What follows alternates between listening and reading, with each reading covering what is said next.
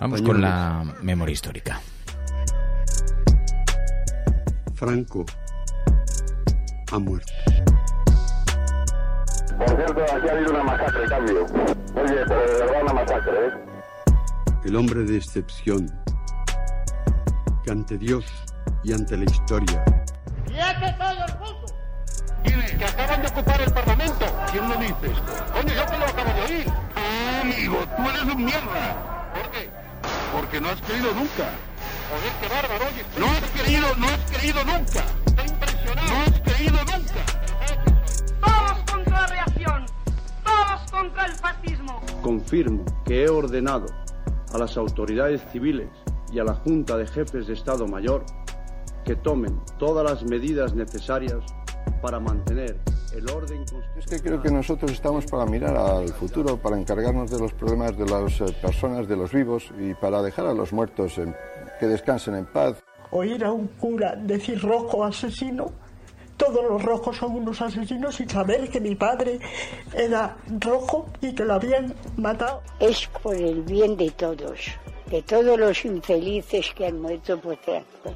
Las grandes, las olas de ciertas llanuras, galopa caballo. El mensaje de la patria eterna que dice a todos sus hijos paz, piedad y perdón.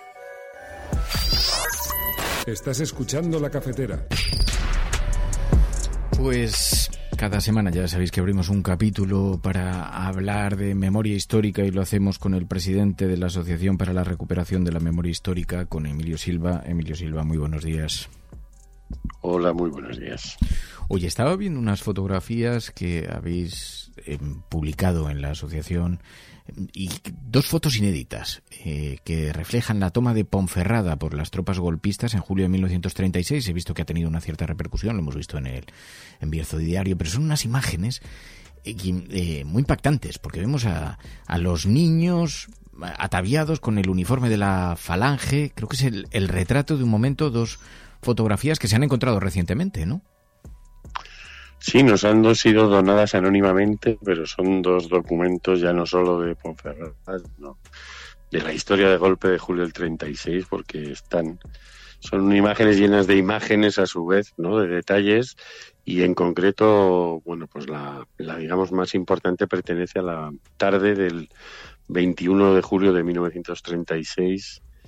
El comandante Manso, que fue el, digamos, el golpista que salió de Galicia hacia Madrid, por lo que hoy es la A6 y fue conquistando todo ese territorio para, para los franquistas, llegó el 21 de, vamos, mm, consiguió ocupar la ciudad de Ponferrada el 21 de julio en un momento, digamos así, de no llegó a haber guerra, pero precisamente había mineros asturianos bajando hacia el sur de Asturias para, bueno, pues para, para enfrentarse al golpe. Algunos se cruzaron con las tropas de, de Manso en, en Ponferrada, hubo, bueno, pues un pequeño enfrentamiento.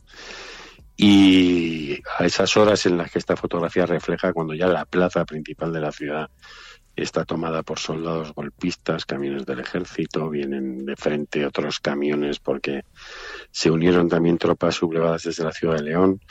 Y esto me fue recogiendo ya, bueno, deteniendo gente, en concreto a mi abuelo en Villafranca del Bierzo, lo subieron a un camión y lo salvaron unos vecinos que montaron allí un buen pollo, le salvaron la vida unos meses, pero ya alguien estaba a la entrada del pueblo señalando a quién había que, había que, a quién había que llevarse y a quién no.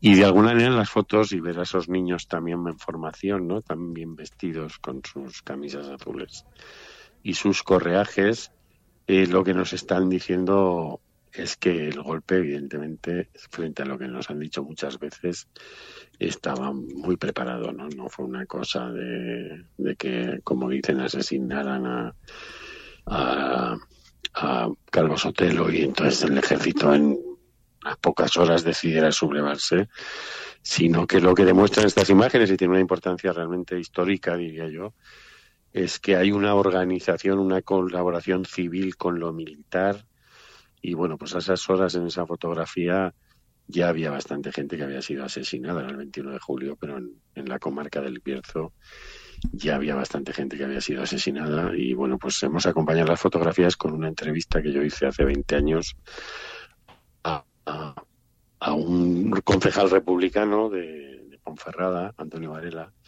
que bueno, me contó un poco cómo habían sido esas primeras horas y realmente esto también da esperanzas de que todavía hay muchas cosas que nos pueden quedar por conocer, ¿no? Pese a que en España se destruyeron miles y miles de documentos, y, pero hubo, ha habido gente que ha rescatado imágenes. Yo cuando las vi, pues recordé una cosa en la que no había pensado.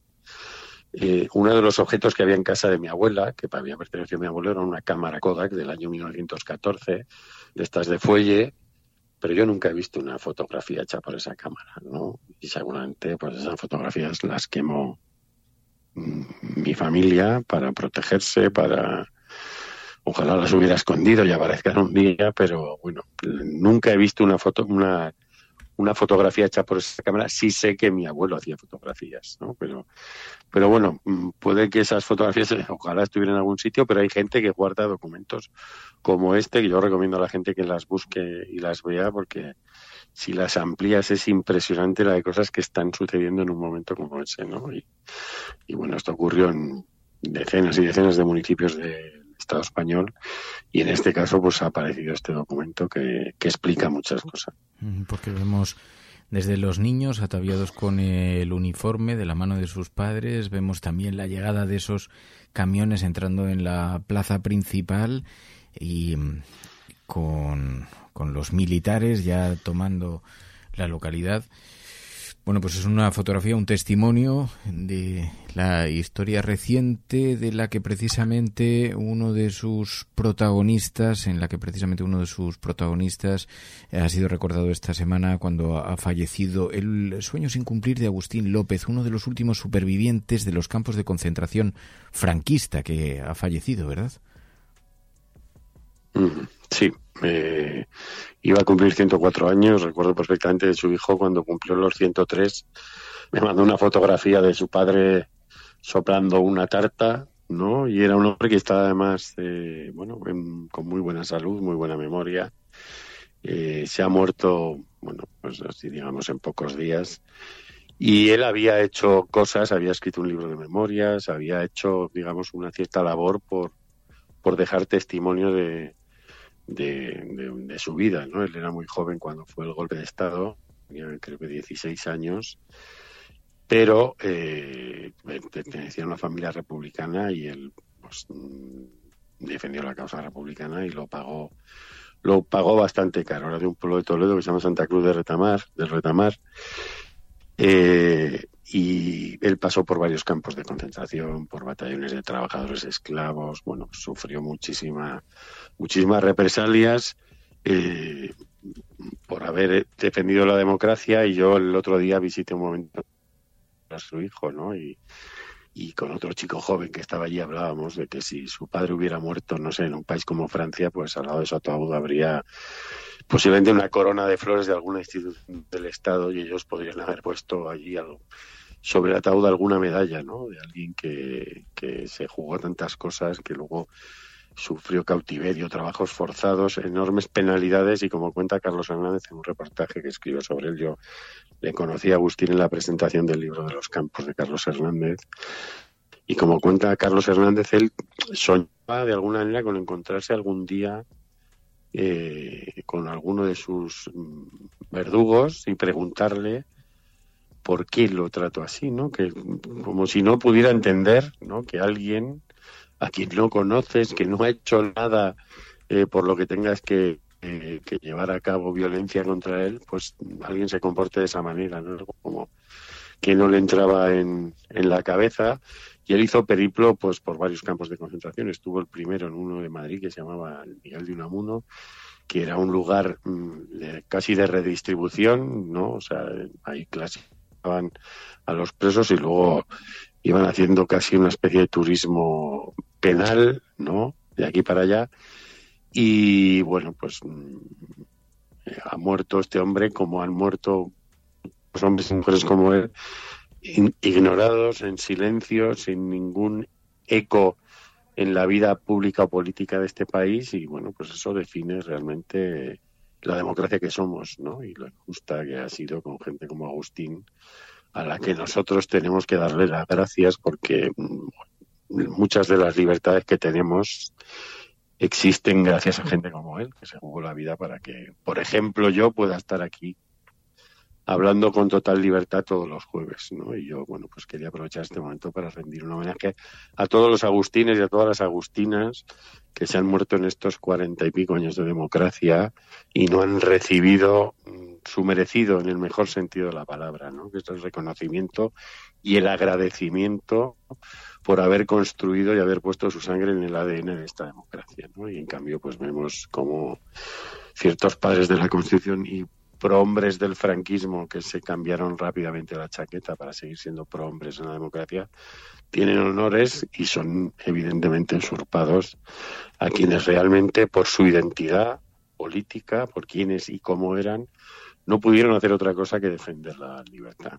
Y bueno, pues eso se merece un agradecimiento diario cada vez que hagamos uso de alguno de los derechos que ellos defendieron o que imaginaron que volverían después de la dictadura, el copyright es suyo y, todo eso se lo debemos a personas como Agustín.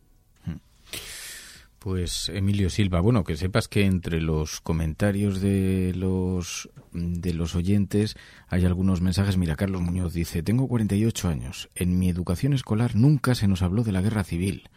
Y, y te agradece esta labor pedagógica cada semana. También Moniquilla, que dice, este verano estuvimos en Villafranca del Bierzo. Qué bonita la zona.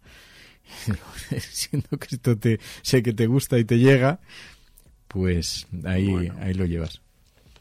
Mira, me está escribiendo Juan José, un, un hijo de otro preso que estuvo eh, en, en, la Bacoya, construyendo, eso para que lo sepa la gente que aterrice en Santiago de Compostela, eh, me está escribiendo José Luis, Juan Luis, Juan José, perdón, eh, es que estaba leyendo otro mensaje a la vez. Me está escribiendo Juan José, que me escribe casi siempre después de los jueves de la cafetera y ahora me está dando las gracias en nombre de, de su padre ¿no? y de todos sus compañeros. Que la gente sepa que si algún día aterrizan avión en Santiago de Compostela es gracias al trabajo esclavo de presos políticos que tuvieron como parte de su castigo la, conversión de esa pista de aterrizaje en un aeropuerto, ¿no? Y en muchos de esos sitios. Y realmente no está debidamente señalizado eh, en ese aeropuerto, en un lugar preeminente y prominente, eh, cuál es su origen, ¿no? Porque estamos muy acostumbrados a ver plaquitas de jefes del Estado inaugurando cosas,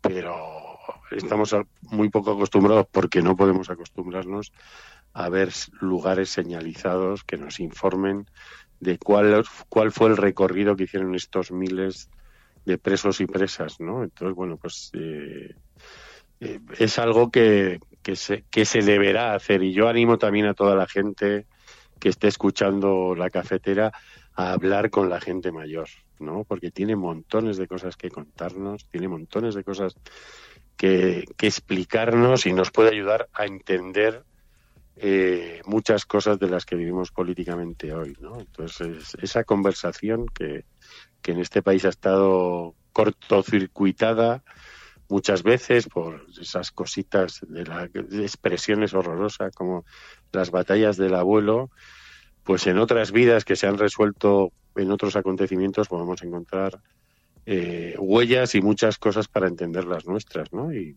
ir hacia lugares a los que queremos ir o no ir hacia lugares hacia los que no debemos ir. Mira, eh, van llegando testimonios a la cafetera también de algunos oyentes. Dice Hortenfa, dice, agradezco tu labor, Emilio. Mi padre también fue a campo de trabajo durante tres años.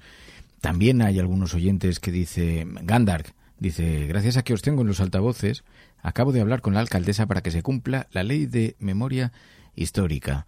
Dicen oyentes de la cafetera que se encuentran escuchando a esta hora a Emilio Silva, presidente de la Asociación para la Recuperación de la Memoria Histórica. Pues Emilio Silva, gracias de corazón. Muchos abrazos a la gente y gracias por resistir.